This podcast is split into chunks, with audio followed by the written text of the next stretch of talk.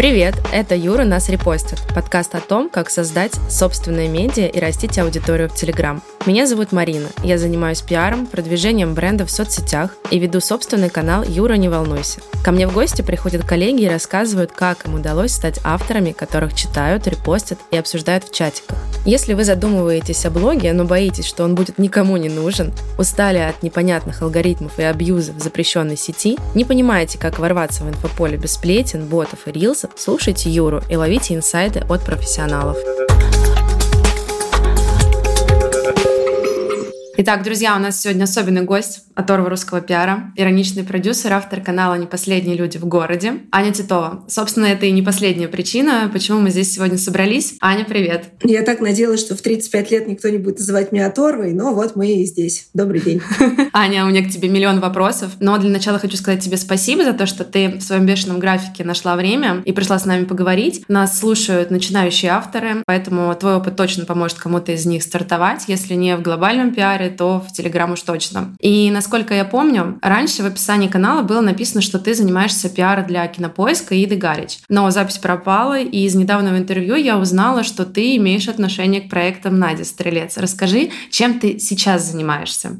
Ты зря сказала, что у меня очень сумасшедший график, потому что в последнее время я не делаю вообще ничего, потому что от большего объема работы я отказалась, э, поняв, что я могу сойти с ума и лечь в рехаб в какой-то момент. Поэтому сейчас я нахожусь в аккумулировании сил. Э, с Надей работала с начала основания ее канала помогала ей искать гостей на несуществующий сначала канал, потом уже на существующий канал. Потом, когда он уже стала главной ютубершей мира по версии Антитовой, она уже, конечно, умеет справляться с этим сама. Но иногда, если она просит ей там как-то помочь, я могу ей помочь по-дружески. Могу и сама прийти, если надо будет. Я смотрела твой выпуск, где ты участвовал, это было очень круто. Окей, ты продюсер, и понятно, откуда у тебя сотни угарных историй. И я смотрела интервью, где мне показалось, на тебя как будто нападали.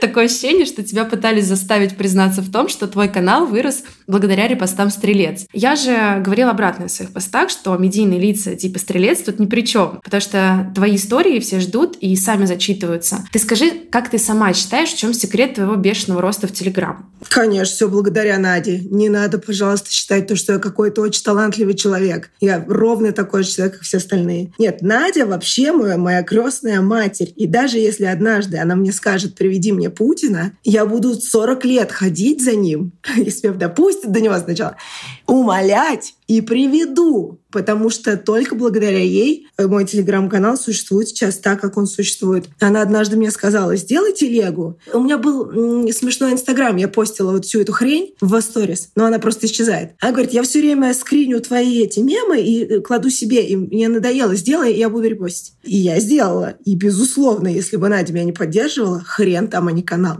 Никому эти истории нафиг не нужны. Ну, правда. И э, брендопостроение происходит вообще не так. Если бы была бы просто девочка, которая просто смешно пишет, все такие, м, смешно. А так я вроде как, о, подружка там некоторых. Посмотрим, что там. Слушай, ну как-то у меня совсем другое впечатление сложилось после интервью. Я прям смотрела, и ты говоришь, да подождите, ну кроме того, что меня там репостила Надя, окей, с нее приходили подписчики, но я же еще и все-таки канал веду, и контент тоже создаю. Нет, там разговор был про другое. Они говорили о том, что я неправильно веду телеграм-канал по их мнению, потому что мне нужно больше выкладывать желтизны и инсайтов. Эм, желтизна и инсайты вообще меня не интересуют. Меня интересует только я.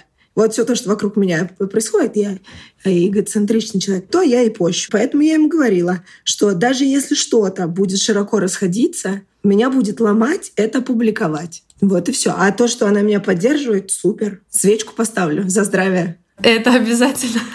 Слушай, ну а в какой момент люди начали массово подписываться на тебя? Как... Тогда скажи, это прям после репоста Надя Стрелец? Или как это? 10 тысяч подписчиков, конечно, сразу же пришло после того, как я сходила к Наде.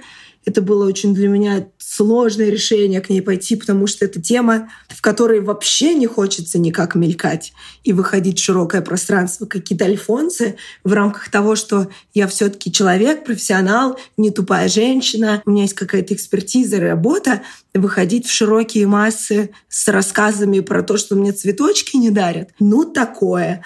Но так как на тот момент я уже очень сильно хотела э, там от ряда работ избавиться, и она знала, на что надавить, она сказала, ты же понимаешь, что сейчас придут люди, и ты сможешь зарабатывать на рекламе гораздо больше и покрыть ту зарплату, от которой ты откажешься, отказавшись от работы. Ну и это действительно было так. Поэтому, безусловно, прежде чем туда пойти, э, я сильно думала о том, как нужно выступить, потому что как человек, который работает в пиаре, долгое время я понимаю, что мало просто пойти на какой-то охватный канал или дать какое-то большое интервью. Надо выступить так, чтобы это было ярко. Поэтому я ей сразу сказала, что я должна быть в антитезе, и я должна говорить, что Альфонсо лучшие люди на Земле. Потому что, во-первых, я по драматургии я буду как бы по другую сторону баррикад. Ну и плюс я просто знаю, как смешно что-то рассказать, чтобы быть классной. Но если бы я пошла на тоне меня обижали, и я несчастная, вот такая умница, а мужиков вокруг нет, то был бы совсем другой эффект. Поэтому, естественно, это все было стратегически продумано,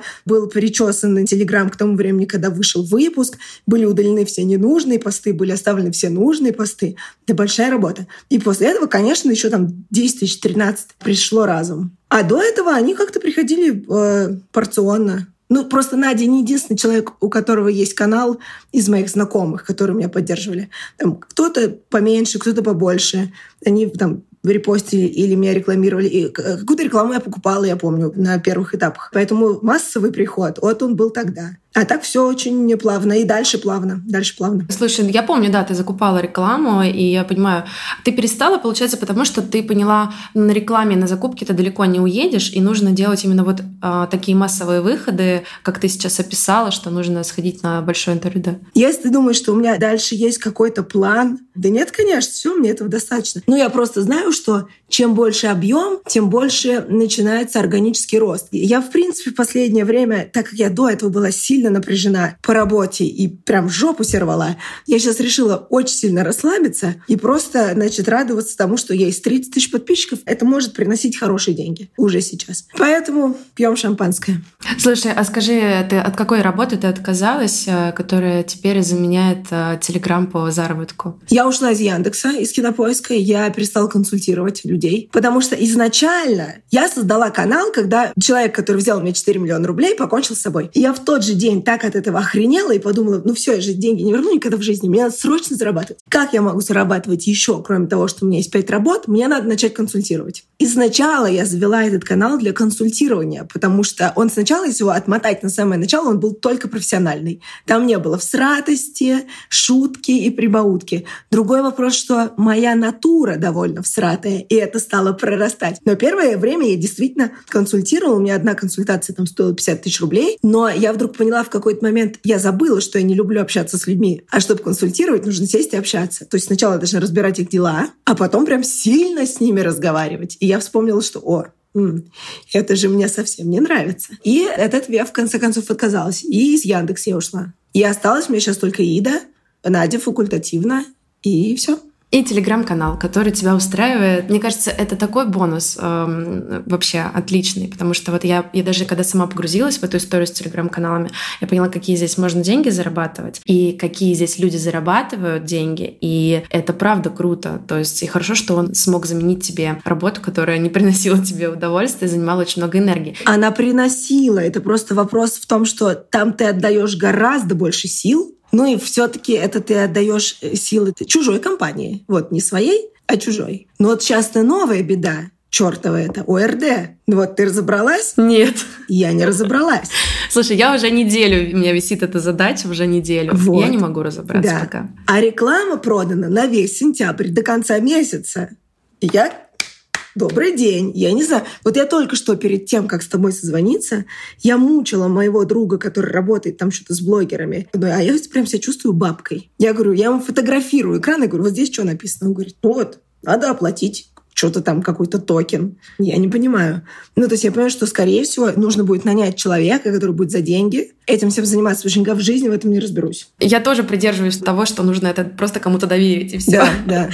Ну вот, поэтому как бы э, мы понимаем, что с приходом этого ОРД теперь надо зарабатывать еще больше, потому что получаются издержки на вот этих умных людей, которые оказались умнее, чем мы, и умеют этим всем заниматься. Но не обеднеем, не обеднеем. Ты точно не обеднеешь, потому что на данный момент по всем моим э, закупкам рекламы у тебя самые крутые приходы. То есть это очень классные подписчики, это всегда очень классная цена подписчика и очень окупаемая реклама, потому что тебя читают не последние люди в городе, и это нужно учитывать э, именно в стоимости твоей рекламы. Поэтому каждый раз, когда кто-то говорит, Марина, посоветуй, кому сходить на рекламу. Если это классный канал, я отправляю к тебе.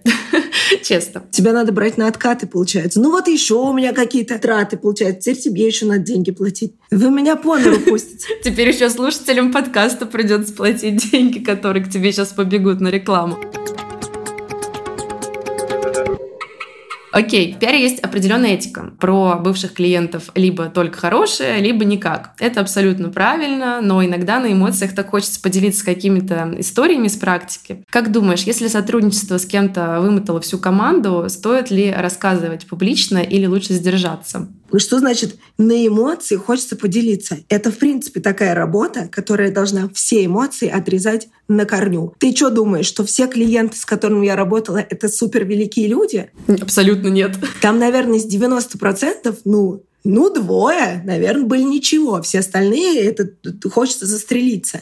И сейчас, когда я вспоминаю вот это вот желание застрелиться, оно, скорее всего, веселое. Например, когда мне звонит артист ночью и говорит, у меня завтра в 9 утра съемка, мне нужно найти накладные усы, которые я приклею себе в подмышки. И я начинаю ночью искать определенного цвета и формы накладные усы, чтобы клеить его в подмышки. А у меня два высших образования, ну, на минутку. А мне уже тогда не 22, а, предположим, там по 30. И я занимаюсь такой херней. Сейчас смешно, и сейчас это можно писать в Телеграм-канале. И это лайки, репосты, добрый день, денежки. Но без имен. Но, например, если бы это было бы 15 лет назад, и 100% уже никак бы не могло повлиять ни на что, я думаю, что раскрывать имена можно. Срок давности. Все-таки этика, она имеет свойство преобразовываться. Но глобально с пиарщиками, как с врачами, адвокатами, какая-то клиентская тайна, как это называется, ну ты поняла. Угу. Ну да-да-да, НДА, все вот эти модные слова. А, ты называешь свою работу шарики-фонарики, как будто да. пиар — это что-то несерьезное. Почему Полная так? фигня.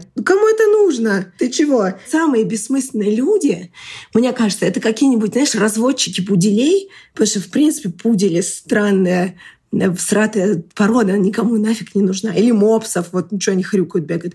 И пиарщики. Мы же понимаем, что пиар, например, не повышает продажи, если мы говорим про продукт. Потому что повышает продажи что? Маркетинг, таргет какой-нибудь, прямая реклама. Нифига не пиар. Пиар э, что делает? Он создает репутацию. Когда нужно создавать репутацию? Это пирамида Маслоу. Это уже э, самый, самый ее пик, э, вершина. Это уже когда все хорошо продается, есть достаточная прибыль, хорошее покрытие, все твои желания уже сбылись. И вот дальше, о, надо подумать про репутацию. Это когда ты уже в тепле, ты уже в гнездышке сидишь под крылом, все у тебя нормально.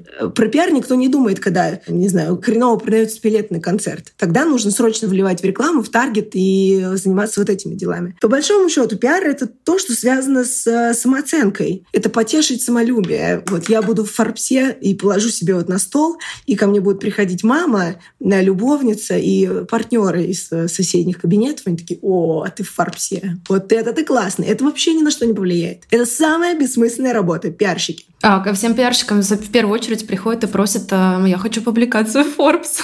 Пока у нас люди будут это просить, у нас будут пиарщики, которые будут а, обеспечивать эти публикации. Да, просто если ты говоришь про важность, это абсолютно неважная работа. Это шарик и фонарик. Ты их крутишь и жонглируешь. Все. Окей, пусть будут шарики-фонарики, если так больше подходит.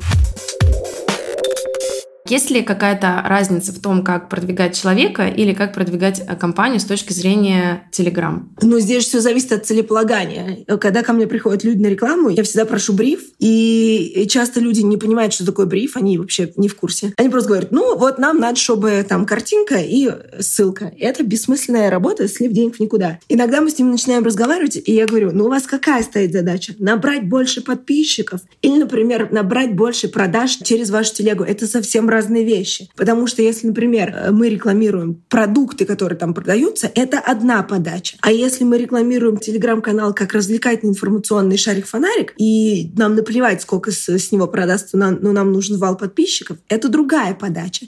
И поэтому тут всегда вопрос целеполагания. И по большому счету, наверное, через телеграм-канал можно продвигать одинаково эффективно и компании, и людей. Но вопрос именно в брифе, и вопрос именно в подаче. У меня было несколько раз, когда ко мне приходили люди, и я делала им рекламу так, чтобы у них продавалось, а потом они приходили заново и говорили, вот теперь у нас много продалось, действительно. А теперь мы хотим, чтобы было больше подписчиков. И это была вообще другая реклама. Ну, потому что я понимаю, как надо написать. А была девочка, которая меня все мучила тем, что... А я говорю, про что твой канал? Она говорит, я не понимаю, я не понимаю, я не знаю.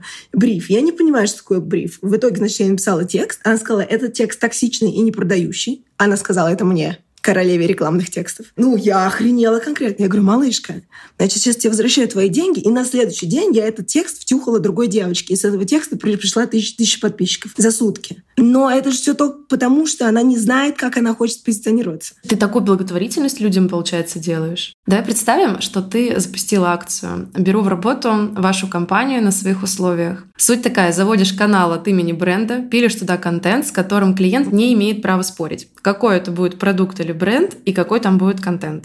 Секс-товары. Потому что в Телеграм это можно? Нет, во-первых, потому что все пишут про секс-товары очень однобоко, с точки зрения секса. А про них можно писать сильно по-разному. С точки зрения психологии, с точки зрения дружбы, с точки зрения комьюнити, с точки зрения отсылок в поп-культуру. Ну, то есть это может быть много-много разного контента, который будет связан не только с продуктами, а там с вырезками из кино, где идет речь про вибратор, ну, что-то такое интересное. Я тебе даже так скажу. У меня есть подружка, которая помешана на пьюре, она сидит в этом пьюре целыми ночами, и там есть видеочат, можно с мужиками разговаривать это самое. И тут ко мне приходит пьюр, и я думаю, блин, как классно, у меня есть уже под них история, и я очень классно их прорекламирую. Они мне вдруг говорят, очень дорого реклама. Я на них обиделась. Я на полном серьезе обижаюсь на людей, ты представляешь? Вот как на ту бабу, вот так и на них. И мне было так обидно, потому что у меня же правда есть готовая, гениальная история под то, чтобы их продать. Но вот мы с ними не сошлись по цене. Но вот мне кажется, секс-товары — это то, что я с радостью бы и очень разнообразно могла бы продвигать. Слушай, ну а, а что тебе мешает?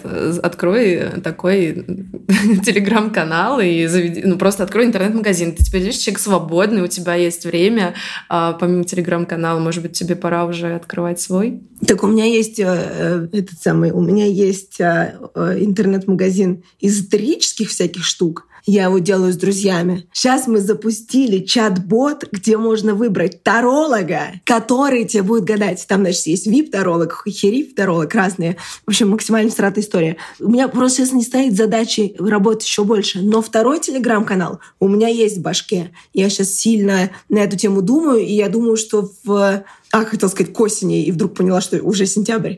Ну вот, может быть, чуть позже э, я созрею. Я хочу делать отдельно про кино. Потому что у меня там своя бизнес-модель в башке. Угу. Ну, вообще, это тренд э, этого года заводить себе два и три параллельных канала, потому что, ну, то есть сетку каналов создавать, поэтому это хорошая идея.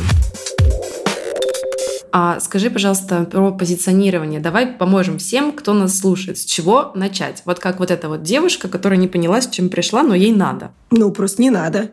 Если вы не знаете, то вам не надо. Нет, я не понимаю вопрос. Позиционирование чего? Телеграм-канала? А тут же основной вопрос же не в позиционировании, а в том, что не нужно их вообще заводить. Зачем их люди заводят? Чтобы зарабатывать легкие деньги. Какой должен быть телеграм-канал? Он должен быть э, не похож на другие, либо он должен быть звездный, ну то есть тогда идут сразу на личность. И тогда вообще не важно, что ты там пиши хоть голую жопу э, Панина э, фоткой, хоть собачку в бантиках, хоть, э, там, не знаю, грибной пирог э, рецепт. Это сейчас мы не берем селебов. Ну то есть он должен быть оригинальный, он должен быть разнообразный, он должен быть интересный. И что такое телеграм? Телеграм — это тексты. Люди должны уметь писать большинство телеграм-каналов, которые есть сейчас, это же одно и то же, написанное одними и теми же словами. Сейчас я даже говорю не про новости.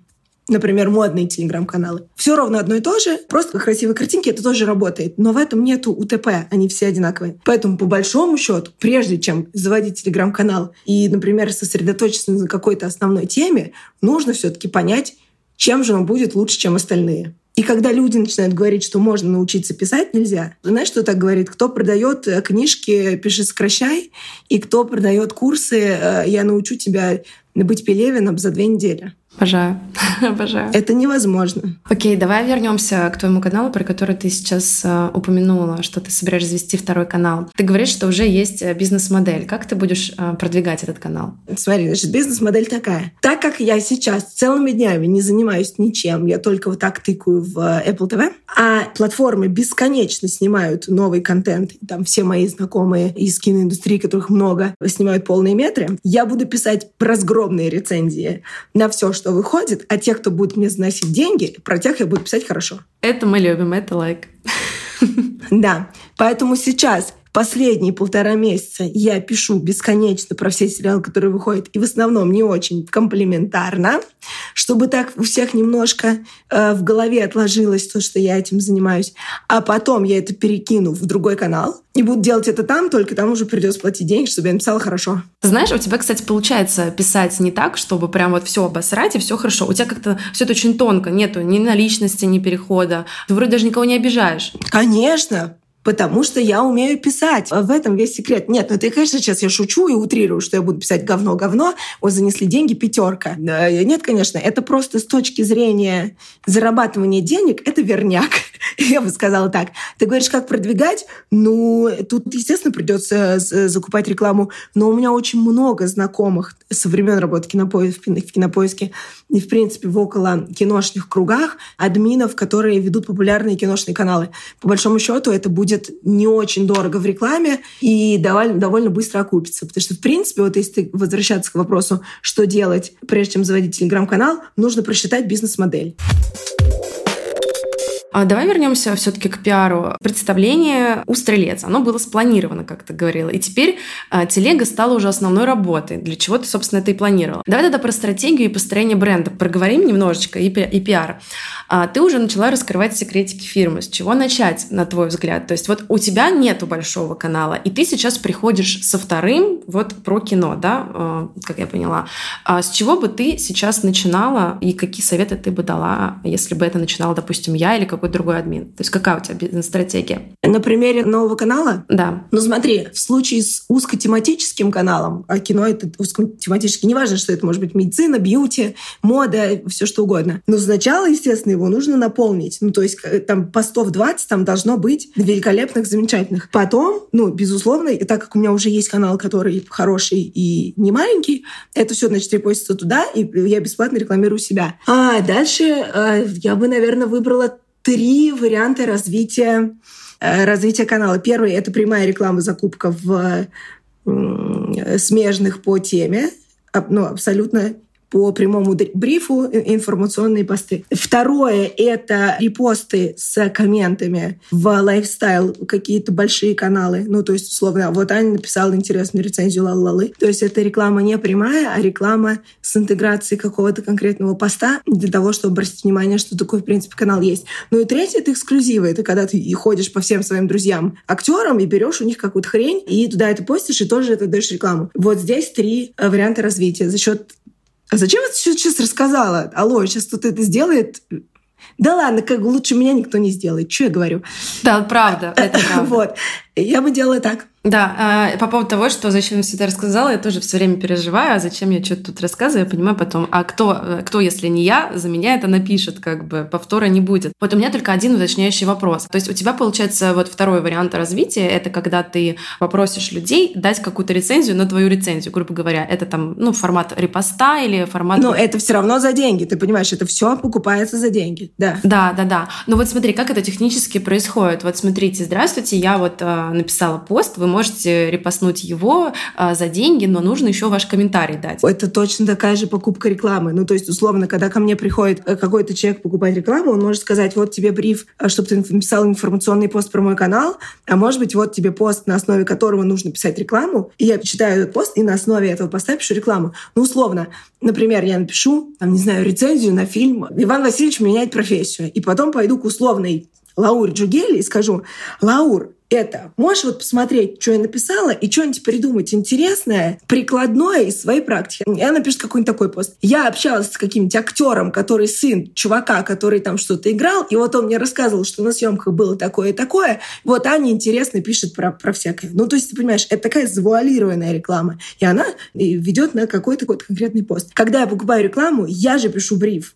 Я же говорю, что мне нужно, чтобы было в этой рекламе. Поэтому, возвращаясь к тому, что я говорила до этого, бриф — это очень важно. Когда люди э, не понимают, что это вообще такое, вряд ли у них получится как-то качественно себя продвигать. Реклама бывает очень разная. Реклама бывает дискуссионная, посевы бывают дискуссионные. И они же не только в лоб рекламные и информационные. Все гораздо сложнее. Угу.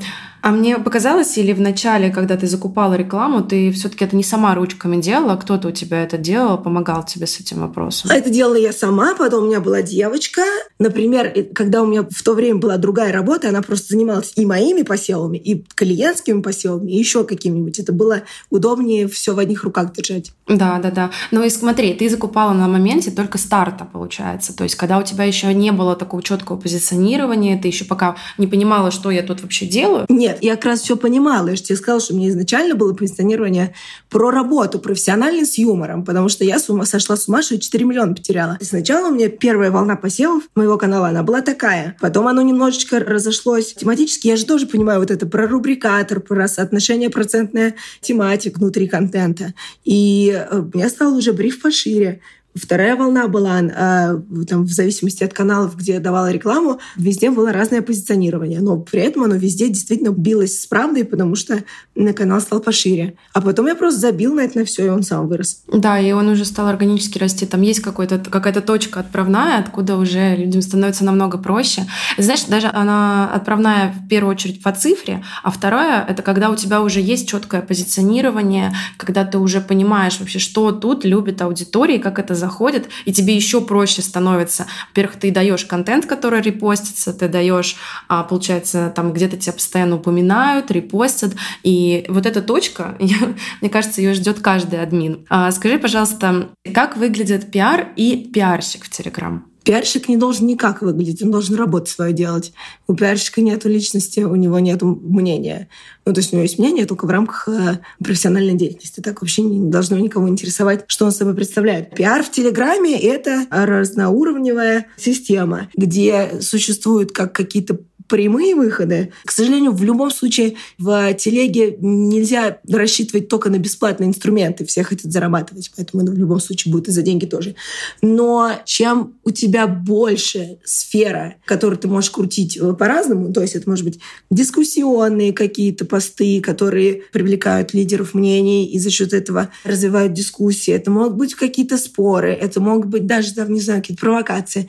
Это могут быть э, специальные акции, коллаборации коллаборации с э, другими э, телегами. Ну, то есть это не прямые и не топорные действия, типа я принесу тебе деньги, а ты про меня напишешь. Вопрос же не то, как ты это сделаешь, а то, что конкретно за эти деньги сделаешь. Ну да, получается, пиарщик должен уметь э, создавать инфоповоды, которые будут разлетаться по Телеграму. Крутить. Надо просто крутить, крутить по-разному. Это может быть крутить за деньги, может быть крутить бесплатно, но в любом случае это желательно должно для простых людей, которые не знают, как работает реклама, как работает пиар и как работает телега, которые просто пользователи, которые приходят и скроют ленту. Для них это должно не выглядеть рекламно. Вот, вот это хороший пиар. Да, это хороший пиар, только благодаря маркировке мы теперь все будем знать, где есть занос денег, а где нет. Вот. В чем должно сейчас проявиться умение. Люди, которые умеют нативно писать талантливо хорошие рекламные тексты, они должны остаться незамеченными. Это, знаешь, такая игра, немножко игра в кальмара. Тебя не расстреляют этими штрафами, если ты умеешь талантливо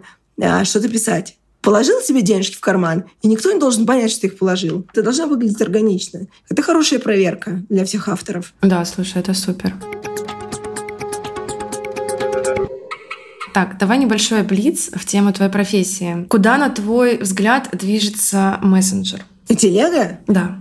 Вот я думаю, что когда в начале 2000-х все бюджеты были сконцентрированы на телеке, и на телеке, и на радио. И тогда как раз я работала на радио, это были золотые времена. Вот мне кажется, сейчас телега должна в какой-то момент стать таким местом. Сколько времени ты тратишь на канал, и что помогает не выпадать из повестки, учитывая твою занятость? Ты знаешь, как проходит мой день? Вот я встаю, Я не встаю, я беру телефон, я вот так лежу и до вечера тыкаю.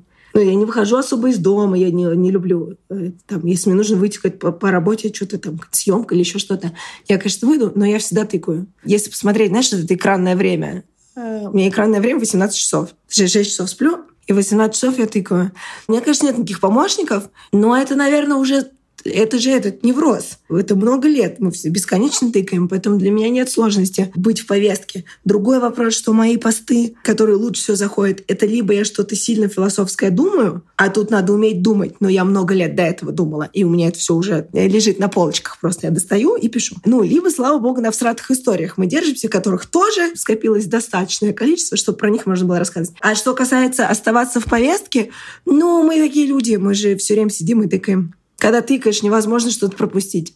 Да, я просто думаю, может быть, у кого-то есть какой-то рецепт, и э, пока все гости подкаста говорят одно и то же. Я просто живу в Телеграм и просто его тыкаю.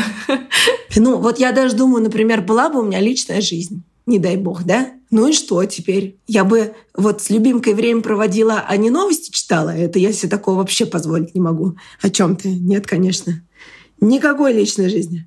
У тебя были бы истории про личную жизнь, но они, наверное, тоже были бы всратыми.